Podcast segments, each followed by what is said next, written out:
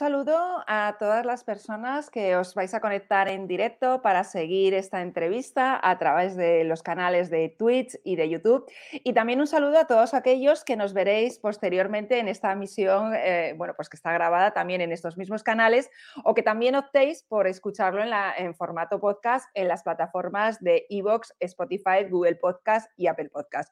Daros la bienvenida a este programa de 30 minutos que tiene como objetivo pues acercar el trabajo que se realizan en las administraciones públicas de la mano de quienes son sus verdaderos protagonistas, que son bueno, pues las personas que trabajan en las administraciones. Hoy tenemos a una invitada como invitada a Miriam eh, Lorenzo, que Miriam es directora de comunicación, es periodista y directora de comunicación del Ministerio de Cultura y Deporte. Muy buenas tardes, Miriam. Buenas tardes eh, a ti y a todos los que nos están siguiendo ahora mismo. Pues muchas gracias, Miriam, por aceptar la invitación de estar hoy aquí en este programa de 30 minutos. Y bueno, pues queremos, eh, yo siempre este, eh, la primera pregunta que suelo realizar a las personas que estáis en este espacio es un poco que nos cuentes y nos explique cuál es, cuál es el trabajo eh, que realiza una directora de comunicación de, todo un ministerio, ¿no? ¿Cuáles son tus funciones y, y, qué es lo que abarca, ¿no? Que nos cuentes un poquito sobre ello. Muy bien. Bueno, primero darte las gracias por, contar conmigo y por querer que esté aquí hoy para, contar lo que, lo que estoy haciendo. Eh, mi, trabajo consiste básicamente en dirigir la estrategia de comunicación. Eh, en un ministerio suelen ser eh, bueno, organismos que, la gente los ve como con mucha distancia de, la ciudadanía a veces. Y lo que se trata es de hacer entendible y hacerlo más fácilmente posible em, para comunicar las iniciativas, las medidas, las decisiones que se están tomando en los ministerios. Es decir, trasladar aquello que se está haciendo, el trabajo que se está haciendo en el ministerio, y trasladarlo a la ciudadanía. Em, habitualmente lo hacemos a través de los medios de comunicación, como no puede ser de otra manera. Nuestro trabajo consiste bueno, pues, en responder las preguntas que nos hacen los medios de comunicación, en buscar perchas informativas para transmitir esa información que eh, sale del Ministerio y esas políticas y esas iniciativas culturales que nosotros estamos poniendo en marcha em, y buscarle ese, ese punch informativo para que los medios de comunicación lo puedan recoger y lo puedan trasladar a la, a la ciudadanía. Pero desde que existen las redes sociales también, eh, bueno, pues hay eh, una vertiente más a través de la que se puede comunicar y es a través de las cuentas oficiales de los, de los organismos, de los ministerios. Al final somos una fuente de información y eh, nosotros lo que intentamos es dar mucho servicio público, o sea, trasladar a la ciudadanía esa información que puede interesarle. En este caso, por ejemplo, en el caso de, cultura y deporte, pues citas culturales que puedan estar en marcha, iniciativas que puedan afectar eh, a diferentes eh, museos o diferentes eh, sectores, los avances que se puedan estar desarrollando en cuanto a, las industrias culturales o a los empleados que puedan afectar del, sector cultural, en fin. Es, es, un trabajo que tiene diferentes vertientes. mi trabajo es un poco coordinarlo, impulsarlo eh, y crear nuevas formas eh, de llegar a la, ciudadanía, que al final es lo que, lo que, lo, que cuenta y es lo, importante, trasladar la información del Ministerio a la ciudadanía. Eh, además, bueno, pues el Ministerio de Cultura tiene organismos muy potentes que dependen de él, ¿no? está la Filmoteca, el Consejo Superior de Deportes, el Museo del Prado, los archivos estatales. Miriam, ¿Cómo lo haces para coordinar al final todos estos, todas estas áreas y departamentos? ¿Cómo está organizado? Cada, cada, uno, cada organismo tiene su propio responsable de comunicación y hay personas que trabajan ahí y luego os coordináis desde el ministerio. ¿Cómo es un poco el, esquema ese que tenéis organizativo en cuanto a comunicación? Bueno, aquí en el Ministerio yo tengo un equipo de unas ocho personas. Em, que se dedican sobre todo a eh, gestión cultural, a temas relativos al sector de, la cultura. Luego, eh, también depende de nosotros el Consejo Superior de Deportes, en el que también hay otro equipo de otras tres, cuatro personas que están más dedicadas a deportes. Em, contamos efectivamente con eh, una red de museos estatales y cada uno de ellos, no todos, porque hay alguno más pequeñito que no tiene, pero, pero bueno, la mayor parte de ellos tienen una persona de comunicación. los archivos esos prácticamente los gestionamos desde aquí, desde, desde el Ministerio. Y lo que hacemos sobre todo es eh, un trabajo de coordinación. A ver, hay cuestiones que son más de, agenda, del día a día, digamos, más blancos, que no, no, tienen por qué generar ningún ruido ni ningún debate, en los que ellos van trabajando de forma autónoma. ¿Sabes? Em, cuando hay alguna exposición o alguna presentación, eh, solemos enviar las convocatorias y las notas de prensa a través del ministerio porque siempre tiene mucha más fuerza nuestra, nuestro mailing de, medios de comunicación a los que llegamos y la capacidad de conseguir atención eh, siendo un envío del Ministerio de Comunicación, bueno, pues tiene mucha más potencia que si es un archivo em, un archivo nacional o, un museo mm, de una determinada, un, museo nacional eh, situado en una determinada comunidad autónoma. Entonces lo hacemos habitualmente así, les pedimos que nos eh, den la información y desde aquí la, distribuimos a los medios.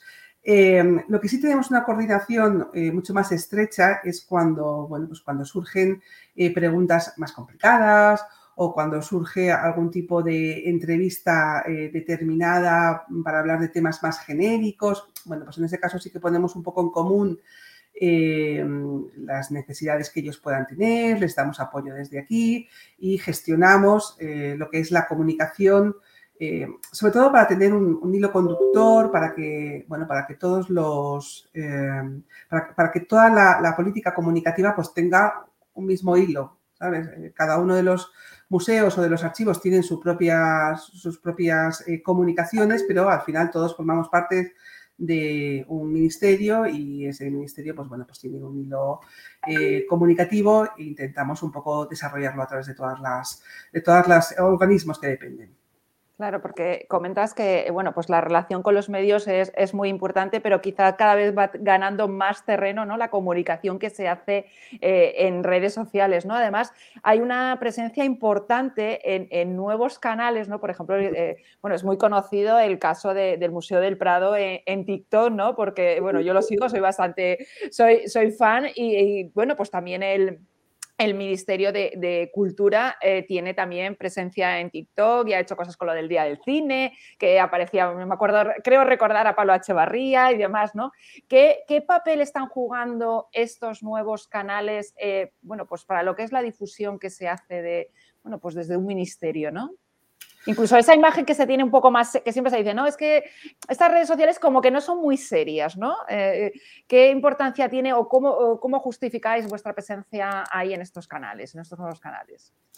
Bueno, mm, cada canal tiene su público, entonces eh, lo que intentamos, o sea, si, tú quieres llegar a un público determinado, tendrás que ir a un canal determinado. Si tú quieres llegar a toda la ciudadanía, tendrás que intentar estar eh, en todos los sitios en los que esté la ciudadanía, sea gente mayor, sea eh, eh, mujeres, hombres, gente joven, y para ello tienes que adaptarte a la, situación y a las circunstancias y a las plataformas en las que cada uno de ellos se mueve. es verdad que, bueno, cuando yo llegué por primera vez a, un ministerio, que fue en el año 2018, las redes sociales que existían era Facebook y Twitter. Yo creo que estando, o sea, fue en ese año cuando abrimos Instagram. A partir de entonces han ido saliendo otras, pues por ejemplo como TikTok, eh, como tú decías, eh, también utilizamos Telegram o Twitch. Em, siempre es arriesgado abrir una cuenta de un ministerio en una red social porque, bueno, pues porque yo siempre digo que el problema no es abrir la cuenta, el problema es alimentarlo luego, porque al final una red social es un animal, que es, un animal entre comillas, ¿no? Pero es, es, un, un ente vivo que, hay que alimentarlo y que, que pide de comer constantemente. Si no la vas a alimentar, no tiene sentido abrirla. Eh, entonces, eh, la presencia en Twitch es verdad que te exige adaptar tu lenguaje al lenguaje de las personas que se encuentran en, Twitch o la presencia en TikTok te, obliga a utilizar el lenguaje que utiliza la gente joven. Eh, afortunadamente, en los equipos en los que habitualmente trabajo siempre hay gente de diferentes edades y, y, eso está muy bien porque, porque te ayuda a utilizar ese lenguaje eh, que pueda hacerte llegar a, la gente joven y que pueda de alguna manera, pues, eh, ay, que se me había ido a negro, perdona, eh, que, pueda llegar, llegar em, a ellos. Efectivamente, lo que te exige es más trabajo porque tienes que contar la misma información que quieres que llegue a la ciudadanía de muchas maneras diferentes. No es lo mismo contar algo en Instagram que contarlo en Facebook o contarlo en Twitch o contarlo en, TikTok. Entonces, bueno, te, obliga a, ser más creativo, te obliga a trabajar más, pero yo la verdad es que creo que, tienen, mucha, que, tienen mucho valor y que tienen mucha importancia como servicio público, porque consigues llegar directamente a la ciudadanía, consigues trasladar esos mensajes que como, como servicio público necesitas que, lleguen y, una de las formas más bonitas y, mejores ahora mismo es las redes sociales, claro. Sí, porque además hay cosas muy que a mí me gusta, me gusta especialmente. Bueno, hay un vídeo de una de las jefas de los vigilantes del Museo del Prado que está tocando el piano, ¿no? Y cómo es involucrar también a las personas que trabajan ¿no? en, esas administraciones públicas que forman parte de bueno, pues de esa red social, de esas redes sociales y que es complicado, ¿no? Pero también humaniza, yo creo, ¿no? El trabajo que, se hacen en, las administraciones públicas. Yo recomiendo mucho seguirla, yo soy muy fan, lo tengo que reconocer, de, la, de, la, de las cuentas de, TikTok, también os he seguido en Twitch y habéis dicho una frase, ir a negro, que te delata tu procedencia, ¿no? claro, que para el mundo de la gente que nos dedicamos al mundo de, la comunicación, ir a negro, bueno, pues en televisión y es que tú procedes de, bueno, pues has sido periodista de la CNN, has estado, creo que 11 años, ¿no? Más eran exactamente. Entonces, ¿cómo es ahora ese, esa visión o ese papel desde dentro de las administraciones públicas, tu experiencia personal? Eh, ¿Cómo está, bueno, pues este, esta nueva etapa que estás viviendo? Eh, bueno, la verdad es que eh, haber pasado antes por los medios de comunicación te permite tener una visión mucho más realista y mucho más completa a la hora de enfocar tu trabajo en un, gabinete de comunicación, eh, porque no se trata solamente de cómo transmitir la información para que los medios de comunicación la, eh, bueno, pues la trabajen y la trasladen a la ciudadanía, sino también eh, conocer sus tiempos para que algo entre en un informativo al mediodía, tú no puedes hacer una convocatoria de rueda de prensa a la una de la tarde, porque, porque ya no les da tiempo a llegar a la, redacción y a montar un vídeo. Tienes que hacerlo eh, pues en, las horas, eh, las horas previas. O sea, tienes que saber controlar eh, los tiempos y las formas en las que contarlas, anunciar una medida de gestión cultural eh, no tiene la misma fuerza que si la personalizas. es lo que tú decías hace, hace un momento con las cuentas del Museo del Prado, que yo creo que es el gran ejemplo del trabajo en redes sociales y desde aquí eh, toda mi admiración, de verdad, hacia, hacia, los compañeros que están ahí llevando las redes sociales. Eh, bueno, pues a, la hora de, poner a personas que cuentan cosas que suceden en el museo, por ejemplo, estás humanizando una información, estás humanizando una noticia. Y, es la mejor manera de contarla. La gente quiere saber en qué le va a afectar esa medida que se va a poner en marcha, eh, en qué le va a beneficiar o perjudicar esa decisión que se ha tomado. Y ese tipo de cosas te las da el haber pasado antes por un, medio de comunicación y, bueno, pues saber que cuando te ofrecían algo a través de, una institución, pues buscabas siempre ponerle cara, reportajear la, noticia. Yo eh, creo que es bueno, fundamental pasar por los medios de comunicación porque, porque es la manera de saber qué, necesidades tienen. Claro, y también eh, el, ¿no? Tú vienes, procedes de un ámbito que es eh, el audiovisual, ¿no? la televisión. Cada vez, y las administraciones públicas utilizamos muy poco ese formato, ¿no? el, el, generar contenido en formato audio y en formato, y formato vídeo. ¿Tú cómo ves esta, eh, ¿no? ¿Crees que, o crees que estos canales o estos formatos en los próximos años o en los próximos van a ser fundamentales y vamos a tener que generar nuevo o generar contenido en ellos para poder llegar a la ciudadanía de forma diferente, más que con el texto, ¿no? Que estamos muy, yo digo que en las administraciones públicas escribimos mucho, ¿no? Sí, sí, vamos, yo, lo considero fundamental. Aquí volvemos a ver otra vez las dos vertientes. Eh, la comunicación dirigida a los medios de comunicación, para que luego ellos la trasladen a la ciudadanía a través eh, bueno, pues de los canales habituales o tradicionales y la comunicación propia del ministerio a través de las, de las redes sociales. Yo ahí sí considero fundamental los contenidos audiovisuales porque la gente eh, eh, está muy acostumbrada a que las informaciones le lleguen por la vista. Primero porque es más fácil y segundo porque al final vivimos en un mundo en el que el peso audiovisual tiene mucha fuerza.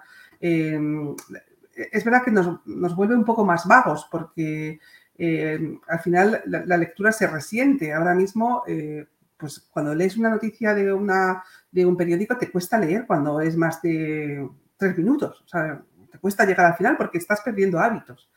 Pero, pero es verdad que la forma de llegar, la, mejor forma de llegar a la ciudadanía yo creo que es a través de los contenidos audiovisuales. Se pueden hacer cosas muy bonitas ahora mismo. Eh, se pueden hacer desde declaraciones eh, de los portavoces eh, ministeriales, se pueden hacer vídeos en los que se expliquen las iniciativas, pues, o bien con banco de imágenes, o bien como están haciendo algunos museos, enseñándonos cuáles son los fondos de, ese museo a través de las redes sociales, eh, pues una persona que viva en Sevilla o que viva en Cartagena puede, puede estar viendo una sala del Museo del Prado y puede conocer eh, pues, eh, cómo se pintó, cuándo se pintó, quién lo hizo, en qué momento estaba ese pintor a la hora de hacer esa obra. Quiero decirte que consigue bueno, hacer ese mundo global del que hemos hablado muchas veces y consigue que podamos, eh, aunque no lo puedas ver directamente con tus ojos eh, en directo, eh, pero que sí casi, casi puedas recrear ese momento a través de esos, de esos directos que ahora mismo ya está haciendo, por ejemplo, el Museo del Prado unos minutos antes de abrir las salas al público. Sí. Eh, vosotros además, bueno, eh, eh, tú estás con, el ministro, con un ministro que además tiene un, peso importante porque incluso en Twitter tiene más seguidores, ¿no? Que tiene 118.000 más, que el propio... más que el ministerio, ¿no? ¿Hasta qué punto tener un, un ministro que tenga esa presencia, esa fuerza, bueno, también marca un poco la estrategia de comunicación? Eh, sí, la marca. Yo siempre estoy ahí picada con él, que digo, ay, a ver, a ver si te conseguimos ganar. TikTok, ¿no? A ver si. sí, no, pero es verdad que es un, es un político que, que, tiene muchos seguidores. Es un político que es muy activo y hay que decir que además las redes sociales las lleva él directamente. Normalmente, a ver, los, ah. los políticos suelen llevar ellos las redes, pero siempre tienen a un equipo que les apoyan. Eh, pero en, este caso, eh, él las lleva cuando yo veo algún artículo, alguna cosa que se le ha escapado, que bueno, puede ser una vez de cada siete, eh, pues, pues, se lo hago llegar por si le puede interesar, pero, pero todo lo que escribe lo escribe él. Gestiona él directamente sus redes. Él gestiona directamente sus redes, sí, y además es muy activo, le gusta, se informa a través de, Twitter, eh, le gusta estar, está pendiente de lo que publicamos todo el tiempo, em, para lo bueno y para lo malo. cuando, hay alguna errata o alguna cosa, ese de, de los primeros, oye, aquí se ha colado, ay, sí, sí, sí, se ha colado una coma de más. Mm, y, la verdad es que, bueno, yo, me parece que, está muy bien que, tengan presencia en las redes sociales. Eh, yo creo que hay que estar, no hace falta estar en todas, pero Twitter es verdad que, bueno, es una red social que se mueve en el mundo de las ideas, ¿sabes? O sea, así como, por ejemplo, Facebook o Instagram se mueve más en el mundo pues no sé, de los sentimientos, o eh, eh, Twitter es más el mundo de las ideas y entonces em, estar ahí también es una, eh, y, participar también es una manera de lanzar mensajes a la ciudadanía, porque hay mensajes que se pueden lanzar desde el ministerio, pero hay otros que hay que personalizarlos en, la boca del ministro porque, bueno, pues porque, porque tienen mucha importancia, porque los periodistas, sabes, que, que, le siguen y que están pendientes de cada uno de los, de los tweets que ponen, y porque, insisto en que creo que es una vía eh, para poder hacer servicio público muy importante. Eh, el ministerio estáis presentes en Facebook, en Twitter, en YouTube, en Instagram, en TikTok, en Twitch, eh, que has comentado que, también yo seguía cuando estabais en el Ministerio de, eh, Función Pública y también en Instagram, ¿no? Que me em, coméntanos un poco cuál es la estrategia en Instagram, porque esta es siempre cuando yo estoy con compañeros que están en diferentes administraciones públicas, como que no ven o qué encaje tiene una administración pública en una red social como Instagram. ¿Cómo utilizáis vosotros Instagram? En vuestra estrategia de comunicación, Miriam? A ver, eh, nosotros al ser cultura y deporte eh, lo tenemos bastante fácil porque para transmitir, por ejemplo, las cuestiones de agenda, para transmitir las, las convocatorias que hay, em, necesitas, espérate, que me he ido otra vez a negro. Eh, me encanta la expresión, nos hemos ido a negro. Em, necesitas, bueno, pues mostrarle al público, eh, aunque sea solamente una imagen de aquello que quieres eh, publicitar o que quieres ofrecer a, la ciudadanía, ya sea eh, pues, un museo, una representación escénica, un concierto. Y Instagram a nosotros nos viene muy bien para, hacer este tipo de, comunicaciones, para poner en las stories pues, algunos trocitos de alguna representación, ya sean los ensayos generales o justo en, el estreno. Eh, también hacemos contenidos eh, audiovisuales específicos para, Instagram y lo utilizamos también para, comunicar algunas de las acciones que hace, que hace el ministro. Eh, la verdad es que aquí, por ejemplo, en, Cultura y Deporte no tenemos canal de Twitch. Yo he pasado por diferentes ministerios y en cada uno de ellos he pensado cuáles eran las, las herramientas en cuanto a, redes sociales que mejor nos podrían venir. Eh, aquí ya te digo que yo creo que tiene mucha fuerza todo lo que sea eh, contenidos audiovisuales, TikTok, Instagram, Facebook, también Twitter, porque en Twitter siempre hay que estar. Eh, pero, por ejemplo, Twitch lo abrimos en la época del Ministerio de Política Territorial y Función Pública, porque decidimos que para llegar a, los, a las personas que querían prepararse una posición era una buena manera y utilizar el canal de Twitch eh, para resolver dudas, por ejemplo, a los opositores. Sacamos una, hicimos pública una convocatoria de oposiciones y hicimos una sesión para aprobar eh, con dos técnicos del ministerio para resolver dudas de esa convocatoria y hubo un momento en que nos sentimos abrumados porque había más de mil personas a la vez y era complicadísimo poder, eh, o sea, el, roll-up de las, de las preguntas es que pasaba de una manera que no, había veces que nos agobiábamos porque no nos daba tiempo a, ver la pregunta para poder plantearla. Quiero decirte que creo que hay herramientas eh, que pueden tener un servicio específico para cada una de las cosas que quieras eh, transmitir. Por ejemplo, en, la época del Ministerio de Sanidad abrimos eh, un canal en Telegram que a día de hoy tiene 300 y pico mil seguidores y que únicamente es para información de servicio público, únicamente. O sea, aquella información que a la ciudadanía le puede interesar. En la, eh, durante la, gestión de la, de la, pandemia, pues se utilizó básicamente para publicitar una o dos veces al día guías o documentos relacionados con eh, cuáles son los síntomas del coronavirus, qué hacer si tienes síntomas, cómo es una cuarentena, por qué se hace, cómo se transmite, la guía de, guía de lavados de manos, por ejemplo, las medidas de prevención. Cosas muy básicas que nosotros eh, eh, convertíamos en infografías para que fuese visualmente muy, muy fácil para, para el ciudadano y que, bueno, pues en una única, en una única pestaña puedas trasladar una información de servicio público que eh, sabes que es vital para la ciudadanía y que, eh, bueno, pues conseguimos que a través del Telegram fuese una, herramienta eh, fácil y accesible para poder transmitir esa información que nosotros considerábamos vital en aquel momento y, una cuestión con respecto, yo no sé si, hacéis, porque una de las grandes olvidadas dentro de las administraciones públicas es la comunicación interna, que se hace muy poco, se desarrolla muy poco. Yo no sé si vosotros, en, eh, em, tú en el Ministerio eh, estáis desarrollando eh, alguna actuación referente a la comunicación interna. ¿Qué nos puedes contar sobre, sobre, sobre este aspecto? Pues mira, no te voy a engañar em, Ahora mismo no. Eh, a ver, nosotros llegamos aquí al Ministerio de Cultura y Deporte el pasado mes de agosto. Cuando tú llegas a, un ministerio, eh, te exige un esfuerzo extra. Si, ya trabajar en un ministerio supone em, un, trabajo eh, pues, de muchas horas, de mucha exigencia, cuando llegas te exige mm, adaptarte muy rápidamente al, medio y, enterar, o sea, tienes que aprender quién es quién, qué lleva cada una de esas personas, cuáles son los temas que están en ese momento eh, encima de la mesa, cuáles son los que van a venir después, quiénes son los eh, periodistas que gestionan y que escriben o trabajan sobre ese tipo de, información.